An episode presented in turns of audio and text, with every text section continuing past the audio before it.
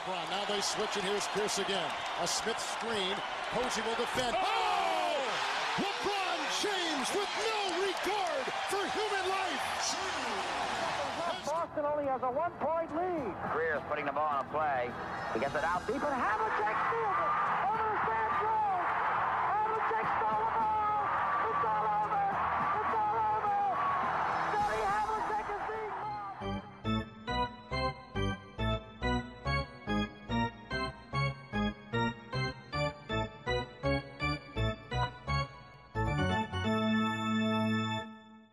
Olá, Quedas.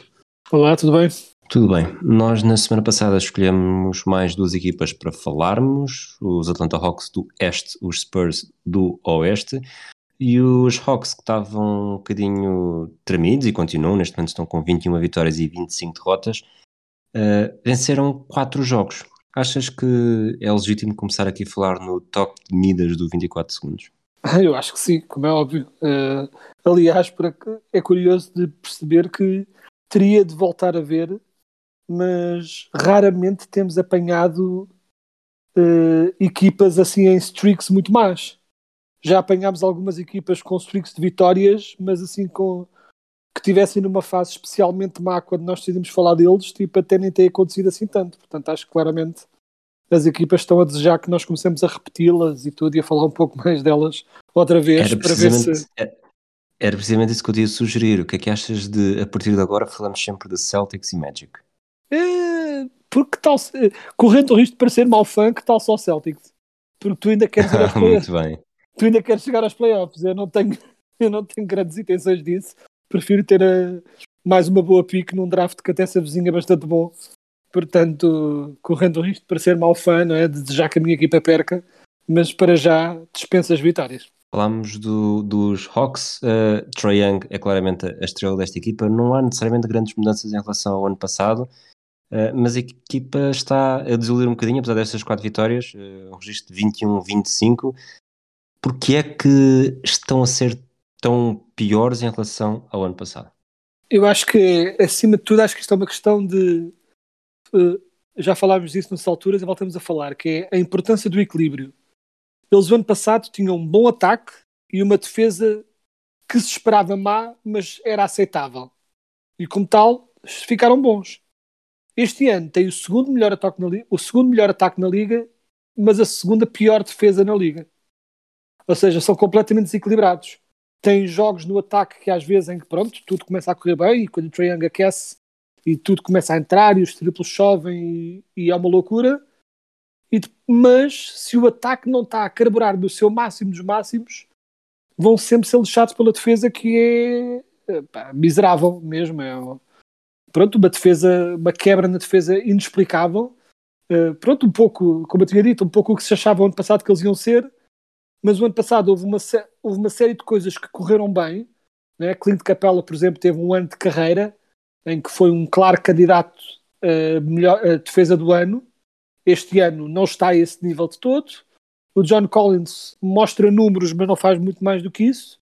Recentemente, eu diria até que, eh, para além da qualidade do Trey Young, obviamente, que apesar de ser a estrela, também é capaz de ser o pior defesa na equipa, mas é tão bom no ataque que cabe compensar. Mas eu acho que o regresso do DeAndre Hunter ajudou também um bocadinho a estabilizar a defesa da equipa. Pronto, deu-lhes uma defesa no ponto de ataque eh, que eles não estavam a ter e talvez tenha ajudado a equilibrar um pouco eh, a equipa que eles, que eles têm. O que é que achas? Tu falaste no, dos Hawks até para hum, aqui na, previ- na- na previsão, não, na, na antecâmara da trade deadline. Tu, na altura, se bem me lembro, quando sugeriste, disseste que achavas que eles iam estar ativos. De que forma é que eles poderão estar ativos para mexer nesta temporada? Sendo certo que com 21-25 eh, estava aqui à procura da classificação, de qualquer das formas, não estão, neste momento, não estão dentro, não estão muito longe, mas, mas para o play-in, lá está, não estão nas 10 primeiras posições e com o Trae Young também não vão querer desperdiçar. Portanto, qual é que é, que ferramentas é que vês ao dispor para tentar salvar esta época de alguma forma? Eu acho que eu duvido que eles vão fazer alguma medida no sentido de eh, buscar jogadores eh, o clássico de veteranos uh, para melhorar a equipa, ou seja, tipo, perder drafts, nesse, perder picos de draft nesse sentido, eu acho que eles a mexerem deverá ser em grande. E quando digo em grande, é em grande QB ou em mega grande. Em grande QB será Achas eles... que vão trocar o Trae pelo Luka Doncic? Exato, não. Que, isso, isso digo eu que, digo eu que não. Mas quando digo em mega grande é no sentido do tipo de jogadores que vão à procura.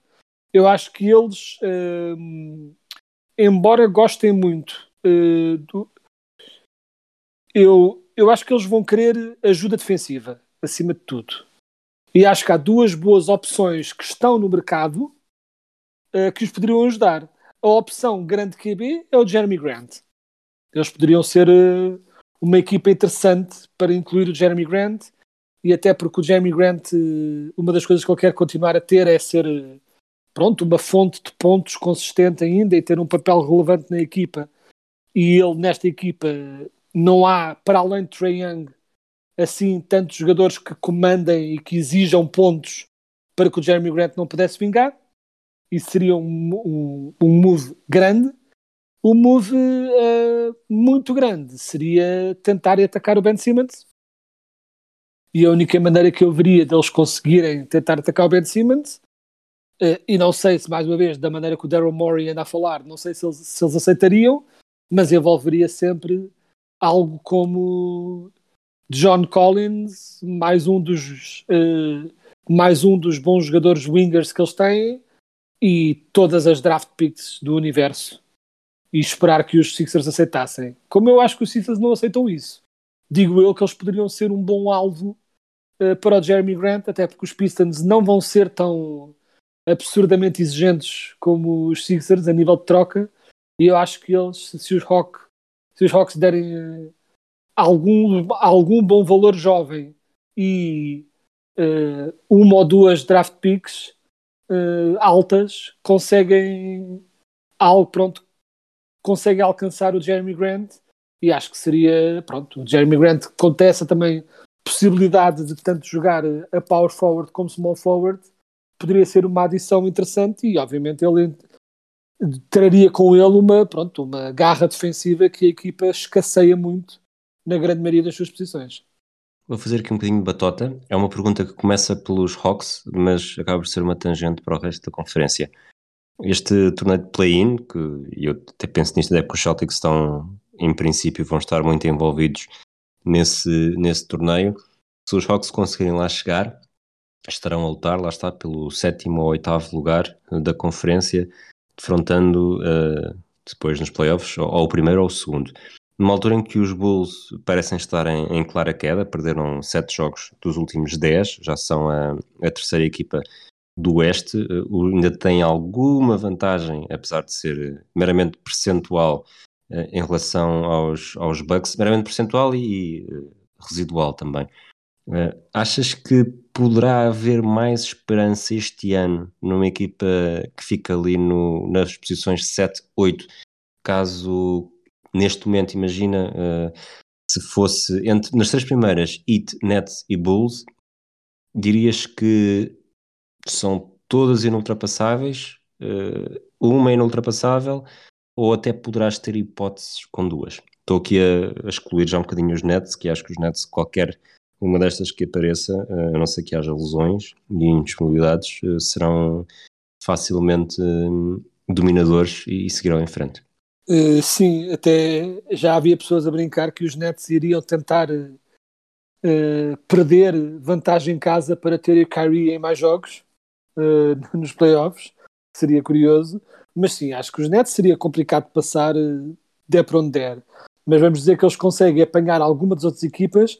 Há que entender que os Hawks, por pior que estejam, não deixam de ter bons valores e uma equipa, como se viu no ano passado nos playoffs, nos playoffs os grandes jogadores tendem a, a, ganhar mais importância.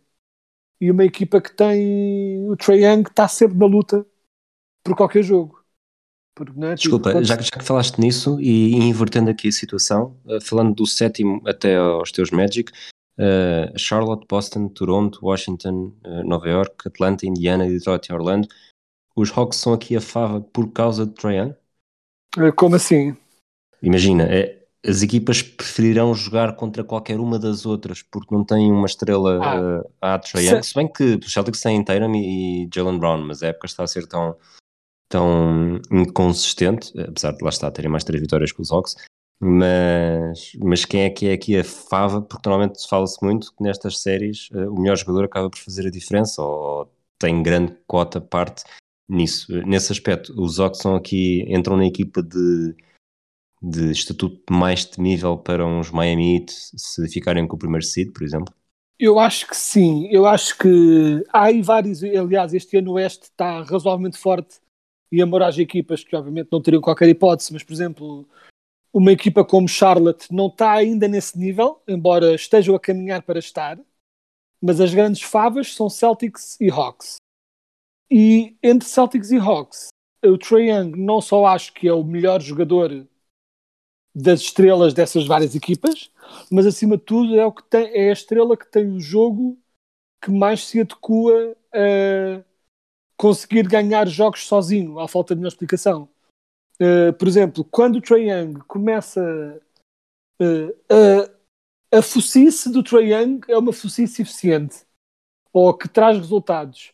Quando o Tatum começa a forçar, só resulta de vez em quando. Se me faço entender. Sim, sim, é claro. O Trae Young tem um estilo de jogo que se adequa mais, uh, mesmo que até falhe alguns lançamentos, uh, é sempre um perigo, os triplos podem sempre começar a cair, ele entra muito bem para o sexto e ganha faltas, ou seja, Isso é uma um equipa jogo- que trata bem a bola, não é? Uma equipa com menos turnovers por jogo da Ora aí liga. está, ora aí está, muito por causa do Trae Young ser um jogador muito fiável com a bola nas mãos, que geralmente só passa na certa, ataca na certa, enquanto que o, o Tatum pode aquecer, mas às vezes sucumbe, tanto ele como o Jalen Brown, sucumbem um pouco a. ficou ali a batalhar no mid-range, que é uma forma de atacar que pode resultar e que, por exemplo, eh, se tens um grande lançamento para encestar, né, jogo empatado, lançamento para encestar, aí seres bom no mid-range é essencial. Mas estás numa cova de 10 pontos, não é com mid-range que vais sair desse buraco. É com um louco como o Trae Young a meter triplos no meio da rua, de logo, e a atacar o sexto. Ou seja, nesse aspecto, o Trae Young, para além de ser o melhor jogador destes todos que estamos a falar, pelo menos para já, é também o jogador que tem o jogo mais conduzivo a poder resolver sozinho. E é a grande esperança de uma equipa como os Hawks, não é? Os Hawks não têm equipa para ganhar como equipa às melhores equipas. O que tem é uma estrela que pode a qualquer momento resolver um jogo. E achas que hum, aqui para te pôr já a cabeça no, no cepo vai acontecer? Ou é muito difícil? Se eu acho que os Hawks vão conseguir chegar ao, play-in, Se eles vão chegar à segunda ronda dos playoffs, eu acho que não vai acontecer. Acho que a defesa está má demais. Francamente. ok. Eu também acho, eh, quer dizer, eu acho que eles vão conseguir chegar ao play-in, porque é, é difícil não. hum, eu acho que são, são mais equipa que os Knicks e, e percebeu-se facilmente isso no, nos playoffs do ano passado. Ainda terão aqui de, de arrastar outra equipa. Os Wizards estão numa má fase, apesar de serem uma equipa ah, sólida. Também tem, tem Bradley Bill e depois tem o Montrezl Harrell, o Kyle Kuzma, o Spencer Dinwiddie. Acaba por ser estável, apesar de não terem, lá está, como, como temos estado a falar, não tem um jogador que decida tanto sozinho como, como o Trae Young. E, e, de facto depois torna-se torna difícil. Acho que os, bom, os Raptors também depende muito, que os Raptors andam há, andam há dois, três anos sem se perceber bem o que é que, que seguimento é que, estão, é que estão a dar à equipa, mas de qualquer das formas, eu acho que depois no topo da conferência vamos ter mesmo Miami, Nets e, e Milwaukee. Acho que Chicago vai continuar a cair provavelmente não cai mais do que a quarta posição, acho que vai conseguir jogar em casa na, na, na, primeira ronda dos playoffs, a não ser que os Sixers consigam dar aqui mesmo uma, não estão assim tão longe, consigam dar um, fazer um pós um, All-Star Game, que acaba por ser, por decidir, também definir muito do, dos destinos das equipas, porque o, há sempre estrelas que aparecem uh, a jogar muito mais depois daquela semana que pode ser ou não de descanso, há equipas que de repente fazem o clique e começam a ganhar mais jogos e se há se eu tivesse que pôr agora as mãos no fogo e escolher as quatro melhores equipas do Oeste, uh, ia mesmo por Heat Nets, uh, Bucks e 76ers. Não sei se concordas. Eu acho que depende. Eu acho que se os Bulls, porque os Bulls neste momento estão muito mal, mas também estão muito mal porque tiveram uma sequência desastrosa de lesões. Uh, perderam os dois melhores jogadores durante algum tempo. Lavine está agora a regressar. Ficaram, ficaram sem o Lonzo Ball agora durante prolongadamente e também com o Caruso. No, ou seja, eles estão muito, muito, muito limitados. Mas acho mas, que desculpa, os Bulls. Mas mesmo com esse argumento, em máxima força as duas equipas, mesmo com o fator casa para os Bulls, uh, quem é, em quem é que apostavas? Bulls ou Sixers? Bulls. Okay. Sem dúvida, Bulls. Okay. Apesar, eu acho, eu acho apesar do Embiid ser o melhor jogador em campo, acho que uh, com todos os jogadores, com, um, dizendo de outra forma, uh, pronto, exato, uh, tipo, com os Sixers como estão neste momento, eu acho que olhas para as equipas e os Sixers têm o melhor jogador e os Bulls têm muito possivelmente os três, se não os quatro melhores jogadores seguintes. Sim. E isso é uma grande vantagem. Uh, porque, e quando digo três, não quatro, ou seja, a seguir uh, Embiid no topo, DeRozan, Lavine e Vucevic são claramente melhores para mim do que qualquer outro que esteja nos Sixers.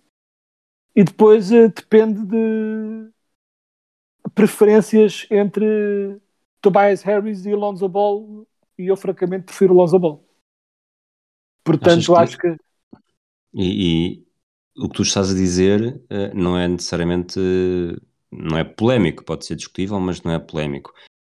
Achas que o, que o Daryl Morey pensa da mesma forma e, e, na verdade percebe que para não ser mais uma temporada perdida dos Sixers uh, tem mesmo de resolver o assunto Ben Simmons de uma forma ou de outra? Eu acho que ele acha isso, mas tem um ego tão estrondoso que nunca será capaz de admiti-lo e prefere rebentar com a coisa toda do que admitir que pronto, do que ceder perante a pressão da equipa, pronto, dos agentes do Ben Simmons e sentir que perdeu uma troca. Ah, já houve muitos artigos sobre isso em que o, pronto, o, o Daryl Morey uh, sentiu muito no ego uh, a ideia de ter perdido a troca pelo pronto do, do Westbrook. E então e pronto e desde então uh, pronto parece que está determinado a não perder mais uma troca. Uh, pronto e acho que francamente está a deixar o ego uh, deixá-lo levar se existem alguns não muitos mas alguns que acham que ele está não é a jogar 4D chess, né? tipo, e que vai ser, e que isto é tudo, mas estratégia de negociação absolutamente incrível, eu vou ser sincero, acho uma grande parvoíce e acho que, a serem verdade algumas das ofertas que já foram feitas uh, por Ben Simmons, acho que houve ali algumas que foi francamente absurdo ele não ter aceito. Acho que a proposta que se falou, mais uma vez, a ser verdade, a proposta que veio dos Kings é absolutamente de loucos ele não ter aceito. Porque os Kings não só queriam o Ben Simmons, como estavam dispostos a ficar com o contrato do Tobias Harris e mandavam de volta o Buddy Hield, o Harrison Barnes e, acima de tudo, o Tyrese Halliburton e ainda mais piques. E eles não aceitaram. Ou seja, não vejo mesmo como é que eles vão ter uma, uma, uma proposta melhor do que essa de uma equipa que lhes estava a dar vários, não só jogadores que lhes davam jeito, como uma estrela em potência no Halliburton e mais piques e estavam dispostos a ficar com os dois com o contrato absurdo do Tobias Harris, ou seja, se ele não aceitou essa, não vejo francamente o que é que o que é que ele acha que vai chegar uh, de qualquer outra equipa. Muito bem, vamos avançar então para o Oeste. Os Spurs estão com 17 vitórias, 30 derrotas, apenas duas vitórias nos últimos 10 jogos. Curiosamente, uma delas foi, foi já depois de nós dizermos que íamos falar sobre os Spurs, venceram contra, contra o Standard, que também não há, acaba por não ser muito complicado, venceram por 22 pontos. É uma equipa que está, que está com dores de crescimento, mais do que dores de crescimento, dores de renovação. Uh, perdeu o DeMar DeRozan no início, no início da época, ou no final da época anterior, ou no meio das duas, se quiserem, se preferirem. Está necessariamente sem, sem estrelas, uh, verdadeiras estrelas. O DeJounte Murray acaba por ser o, o jogador em maior destaque e está com, numericamente, está com valores bastante aceitáveis, 19 pontos, 9 assistências, quase 9 ressaltos, 2 roubos de bola, mas hum, é pouco. É pouco, não necessariamente aquilo que ele faz, mas esta equipa dos Spurs parece, parece não direi necessariamente irreconhecível, mas estão claramente a precisar de um abanão e não sei exatamente que tipo de abanão é que poderá surgir para terem um crescimento sustentado nos próximos anos, porque não vai ser só, digo eu, não vai ser só uh, a fazer, valorizar os jogadores mais jovens que têm, desde o Devin Vassell ao Calvin Johnson, acho que vai ser preciso mais, e lá está, se eles estão em posição de, de draft, quem sabe não terem uma, sorte como tiveram com o Tim Duncan no final da, do século passado e um jogador que acaba por marcar aqui uma grande diferença porque para já e esta época mais uma época a prová-lo uh, parece que só estão a ganhar jogos para o Popovich conseguir bater o recorde porque de resto é pouco. Sim, eles têm eles este ano têm né, o ataque é o 19 a defesa é a 20 são a verdadeira definição de medíocre o que eles têm, acima de tudo, é, é uma equipa claramente de transição, não é? Uma pessoa olha para os cinco jogadores que eles mais usam um, e o mais velho é o Derek White com 27, ou seja, é uma equipa bastante jovem que estão claramente a apostar nos jovens. Estão, eu acho que eles estão um bocadinho a ver mais do que à procura de vitórias, embora uma equipa de Popovich uh, vai estar sempre, pronto, ele vai sempre treiná-los para tentar ganhar, chamemos-lhe assim, mas eu acho que eles estão um bocado a ver o que é que têm, não tanto necessariamente a nível de estrelas, mas um bocadinho a ver o que é que têm a nível de jogadores que podem formar um plantel decente para o futuro. E acima de tudo, eu acho que o que eles querem é.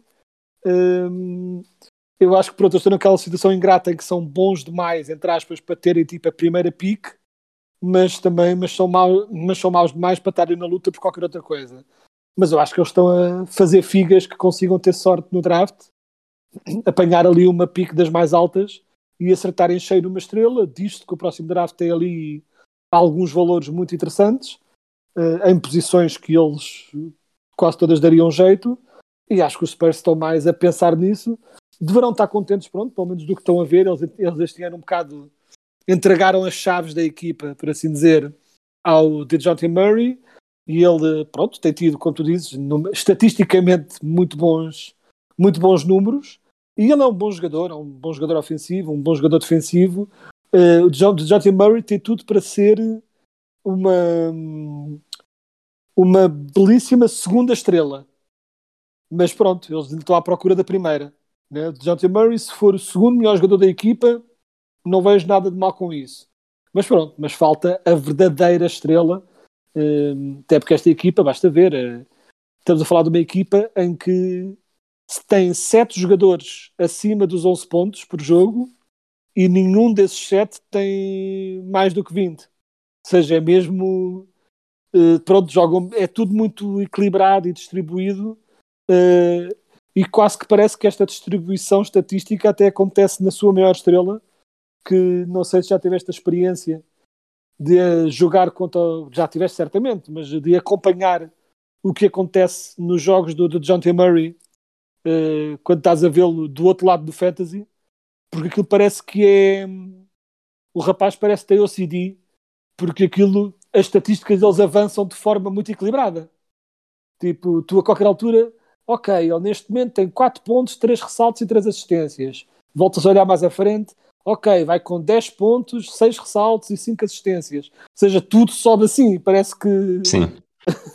Ele é um até nisso ele é muito equilibrado, ele acumula estatísticas ótimas, às vezes muitas, às vezes um bocadinho menos, mas mantendo aquelas médias altas, mas parece que é tudo muito quase cirúrgico. Ele está sempre a fazer alguma coisa.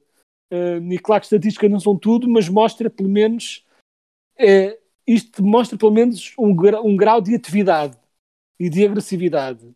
Mas eu acho que neste momento ainda não lhe vou cobrar vitórias porque eu acho que ele não tem equipa para se lhe poder cobrar vitórias. Acho que lhes falta uma, mais uma estrela que esperam eles que venha do draft, digo eu. Falaste do draft duas vezes, eu já ia fazer essa pergunta, mas acabaste por promover a transição perfeita.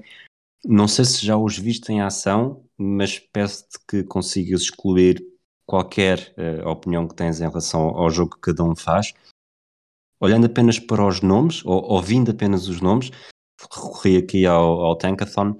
Os três primeiros da lista neste momento são o Jabari Smith, o Chet Holmgren e o Paulo Banchero. Em quem é que metias as tuas, os teus ovos? Para qual destes nomes é que tem mais nome de estrela na NBA? Mais nome de estrela? Sim, quem é que, quem é que achas que vai ser mais facilmente, como, eu, como hoje se olha para um Luka Doncic ou um LeBron James, ou, tem, até se percebia pelo nome que ia ser estrela. Destes três, em quem é que sentes-te mais atraído? Por, por que nome? Uh, eu acho que provavelmente ele não era o favorito ao início, mas ele tem subido muito nas, pronto, nos rankings uh, dos drafts, um pouco por tudo o que ele consegue fazer. Acho que o Jabari Smith tem um jogo absurdamente completo, porque estamos a falar de um, de um, de um, de um gajo que é muito atlético, com tipo com corpo muito forte, que defende muito bem e que lança bem também. Ou seja, a Por única lado, chama-se Jabari e a experiência dos últimos anos demonstrou que um Jabari nas primeiras escolhas pode ser perigoso. Pode ser perigoso, mas por outro lado, Jabari Smith é um belíssimo nome de estrela. O Chet Holmgren, eh, por outro lado, tem pode vir a correr muito bem, mas tem grita o aspecto dele e o nome dele grita gajo que é ótimo no college e depois na NBA não faz nada. Mas isto falando exclusivamente do nome. Sim, a sim, nível sim. do jogo, eu acho que ele tem, ali, al eh, tem algumas coisas a limar no jogo. Uh, acima de tudo, pronto, a falta de corpo, chamemos de assim. Mas... Chamemos assim, não é? É mesmo. É... tu olhas para os bracinhos dele, eu que tenho pronto. braços de esqueléticos, sinceramente não sei se. Se não tens braços Uso. maiores. Exato, sim. Ao lado Esse... dele quase parece. Pelo menos a foto que eu estou a ver aqui. Sim, ele de facto é, é esquelético. Claro que, e isto é uma comparação parva, o, o Kevin Durant tem um, vai terminar a carreira no top 15 de sempre da NBA e tem braços de palito, sempre teve e nunca ganhou um ou seja, tipo, às vezes pode ser overrated, mas no caso dele, especialmente no estilo de posições em que eles o vão querer, em que as equipas da NBA o vão querer pôr a jogar, ele vai teria sem dúvida de ganhar mais corpo. Uh, o Holmgren é daqueles jogadores, pronto, que também, obviamente, gajo muito alto com alguma skill defensiva e que lança bem, também interessa. Um pouco mais lento, o Jabari Smith tem um pouco mais de capacidade com a bola nas mãos também. O Chet Holmgren é um jogador um pouco, ainda assim, um pouco mais estático.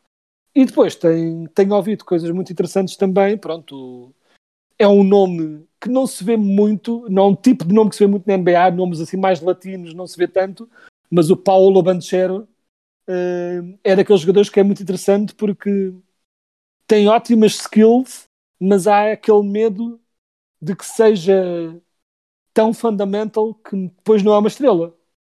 Sabes? Tipo, o meu medo com o Paulo Bandeira do que tenho visto é um bocadinho isso, que é ele faz tudo faz tudo bem, mas não faz nada incrivelmente.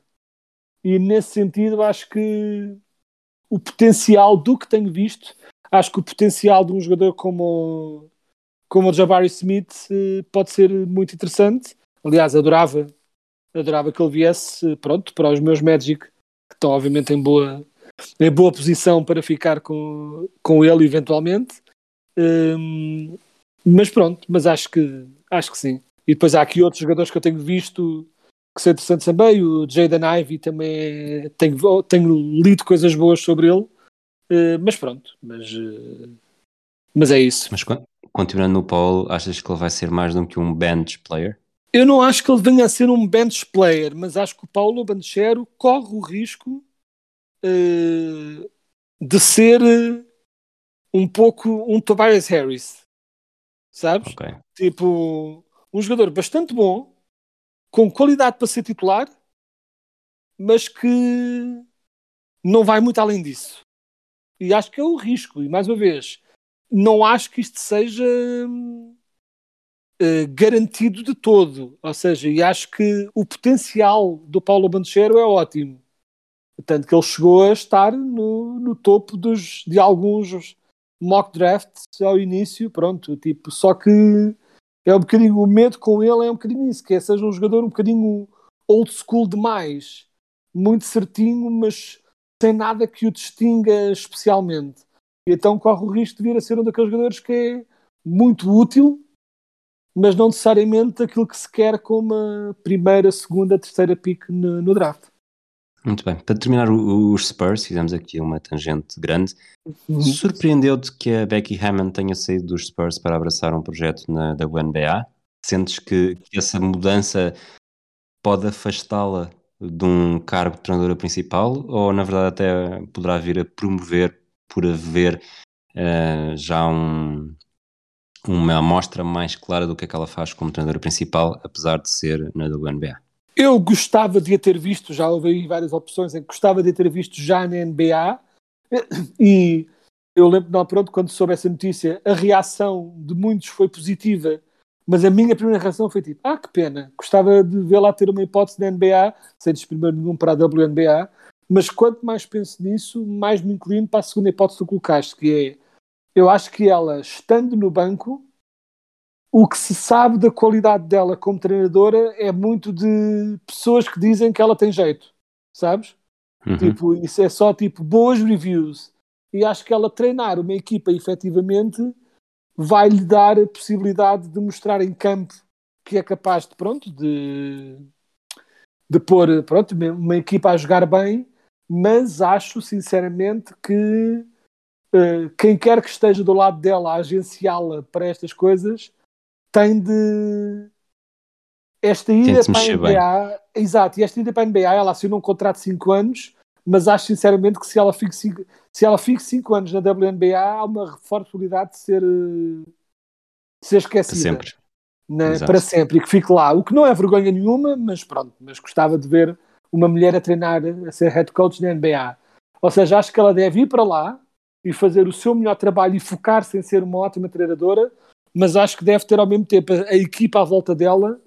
Sempre que houver uma, uma abertura numa equipa da NBA, devem continuar sempre a insistir, tipo, olhem para a Becky Hammond, olhem para a Becky Hammond e, e claro que é daquelas coisas, tipo, o mundo não devia ser assim, devia ser tudo muito mais fácil e justo e normal, mas eu acho que a Becky Hammond também vai ter de esperar eh, e vai ter de lidar com a realidade de que qualquer equipa que ela vá vai ser, o facto dela ser a treinadora vai ser uma notícia.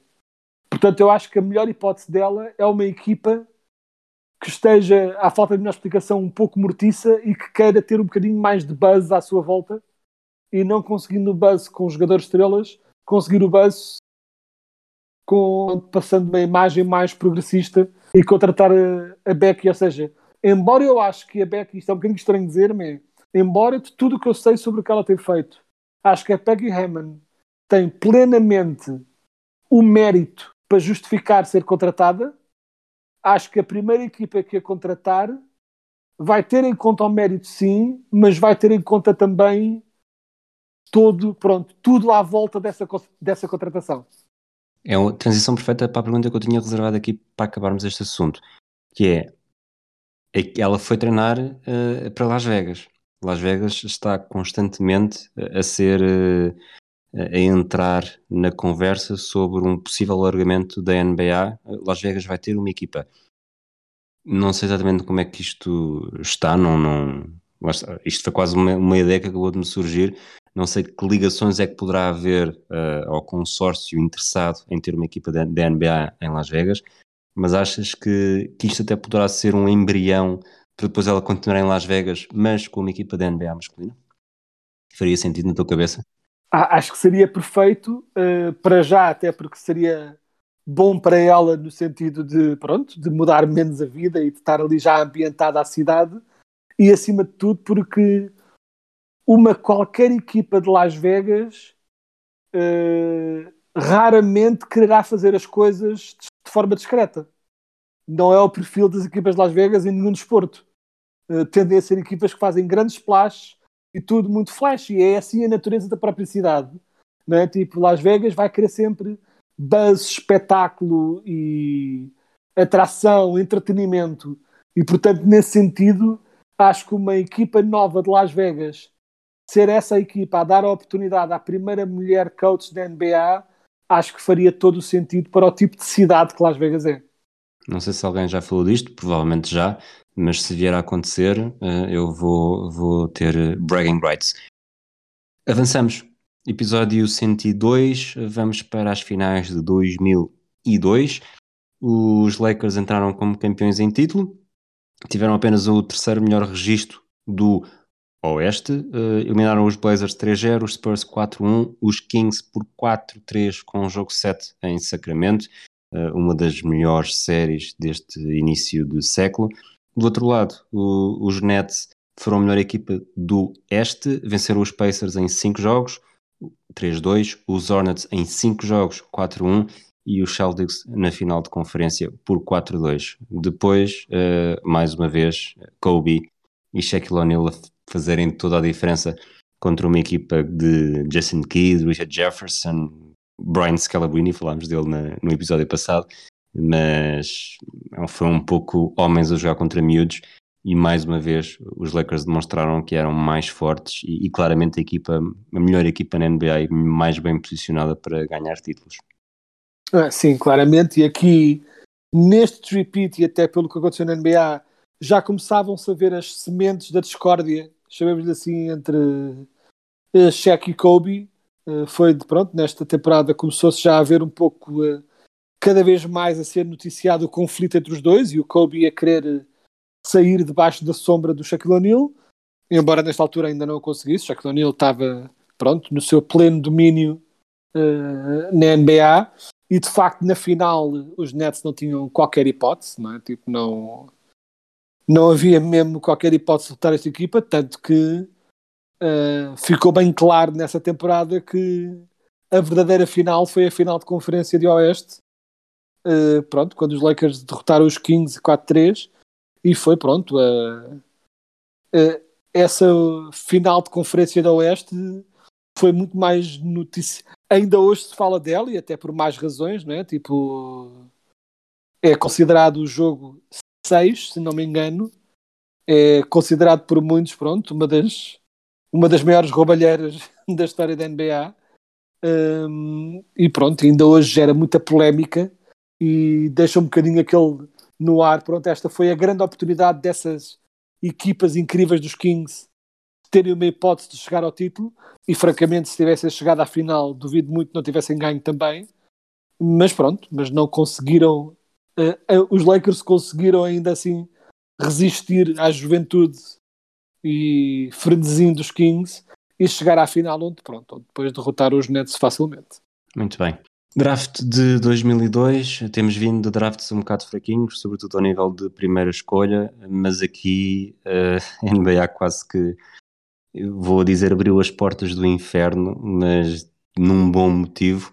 Uh, os Houston Rockets recrutaram o Yao Ming e, e a NBA eh, expandiu de uma forma que eu diria que ainda não, ainda não acabou de parar de expandir, embora algumas declarações, inclusive do, do Daryl Morey que já falámos aqui, acaba por ser, o mercado chinês acaba por ser um pouco como um, um acordeão que vai expandindo e, e, e, encolhendo novamente, mas não há dúvida que o Yao Ming, mais do que melhor, menos do que eh, abrir a porta para outros jogadores chineses, já houve pelo menos depois também o Yi Jianyan, uh, uns anos depois, mas não é provavelmente uh, um grande filão que tenha começado a aproveitar, mas os chineses começaram a ver mais NBA do que nunca. Ah, sim, sem dúvida, foi um fenómeno de popularidade e que diga-se também justificado também pela qualidade do jogador. O Yao Ming era um jogador uh foi uma pena que, pronto, lesões roubaram-lhe de uma carreira mais longa ainda que podia ter tido, mas ele era de facto, pronto, um jogador obviamente gigante de tamanho, mas, mas não que... conseguia afundar na cara do Nate Robinson. Sim, exato.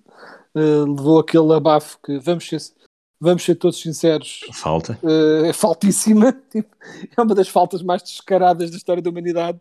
Só que eu acho que a malta ficou tão incrivelmente impressionada pelo salto do Nate a abafar o, o Yao Ming que decidiram, olha que se deixa passar, eh, que isto tem de, tem de contar. Mas eh, o Yao Ming, de facto, pronto, até pá, era um jogador impressionante, muito forte e muito bom debaixo do cesto, mas ótimo lançador também. Né? Um gigante que depois mal falhava da linha de lance livre.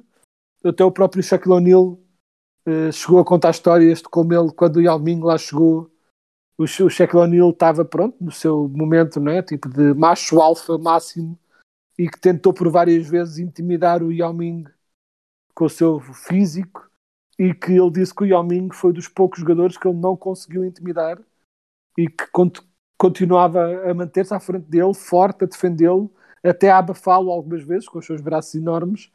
Tipo, era de facto um jogador eh, absolutamente incrível. Se refizermos este draft hoje, o top 3 é demasiado simples ou estou aqui a ver as coisas mal? Pronto, o top 1 continuaria a ser, eh, pronto, apesar de tudo, o Yao Ming. Eh, eu acho o top 2 óbvio, não sei. eh, o terceiro, Portanto, o segundo do seria o. Marcia Meyer, não é? claramente. E o terceiro? O terceiro é um pouco entre. Acho que depende um pouco do que se precisa. Eu acho que o Boozer, o Carlos Boozer, que já foi na segunda ronda, eh, teve pronto, números mais impressionantes, eh, mas depende do quanto se gosta do Caron Butler também. Estou aqui a ver e estou aqui a olhar para outros jogadores. É, tipo, é, um, é, um, é outro daqueles drafts em que, para além das estrelas, há algumas estrelas aqui, tipo, há aqui muito jogador eh, fraquinho de banco aqui pelo meio. Eh, mas acho que é um bocadinho isso. Pois é a luta entre o Boozer e o, e o Caron Butler e depende um, um pouco do que se quer desse, desse terceiro jogador, chamemos assim. Eu acho que esse top 4 é, é indesmentível. Se, quem é que porias numa quinta posição? Pelo que fez na carreira e por ter conseguido vencer um título logo hum, dois anos depois, eh, achas que o Tayshaun Prince acaba por ser a escolha mais inteligente? Acho que o Tayshaun Prince é uma hipótese e chegou a ser um jogador muito importante de uma equipa muito boa. Eh, ao seu jeito, o Matt Barnes teve também uma, uma boa carreira e muito útil. Foi um jogador que andou aí pronto a fazer coisas boas, mas acho que no seu melhor, o Tayshaun Prince foi melhor. Há falta de melhor explicação. Ahm, e de resto é isto. De- tivemos um jogador que pronto, poderia ter vinhado mais, se calhar na NBA atual teria tido uma hipótese maior ainda de brilhar do que, ne- do que nesta década tão rija e defensiva da NBA, que era o Juan Carlos Navarro, né, de Sim. Espanha, eh, que na NBA atual teria tido muito mais margem de manobra para, para vingar com o seu jogo. Nesta altura a NBA era muito atlética no mau sentido, né? muita, muita afundância e porrada, e era um bocado assim que se jogava em todo lado. Hum, mas acho que sim, talvez o, um desses, se bem que eh,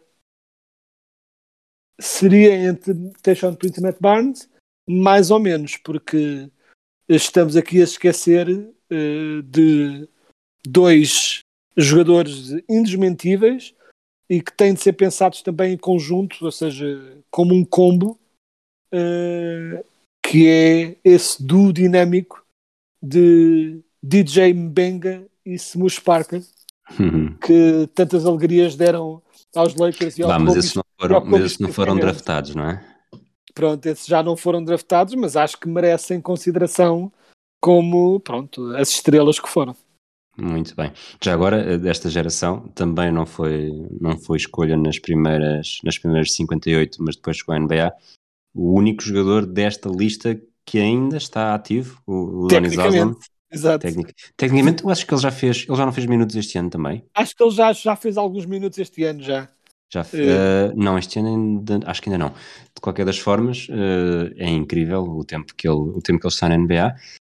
É capaz de ter das carreiras mais simples, e si- simples no sentido nos últimos anos e simpáticas de, de- já fez já, já fez, já teve oito, já participou em oito jogos esta época, o que é eh, impressionante, tendo em Sim, conta... com, o- com o Covid, tudo isto, pronto, vai- vão sempre havendo um bocadinho mais oportunidades eh, para algum garbage time para o Donis Aslam, que francamente já é mais treinador do que qualquer outra coisa.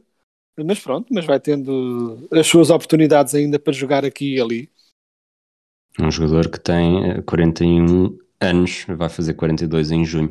Talvez chegue à final com 42 e ainda tenha direito a um minuto só para celebrar o. para poder dizer que jogou uma final com um título. Não parece que vá acontecer.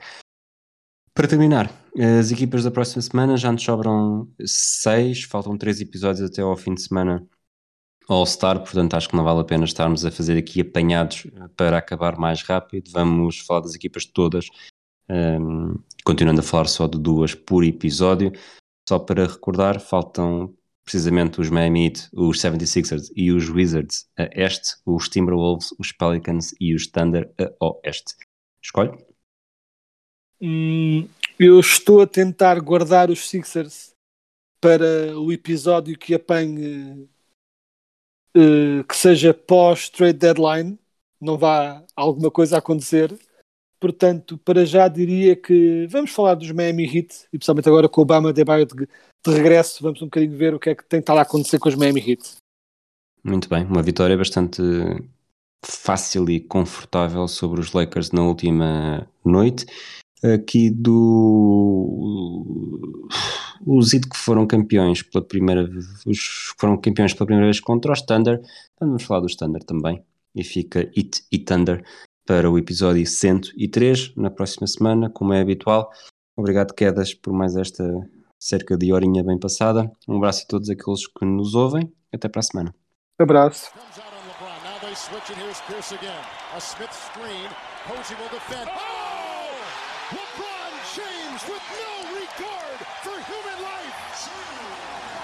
Boston only has a one-point lead. Greer's putting the ball on a play. He gets it out deep and Havlicek steals it.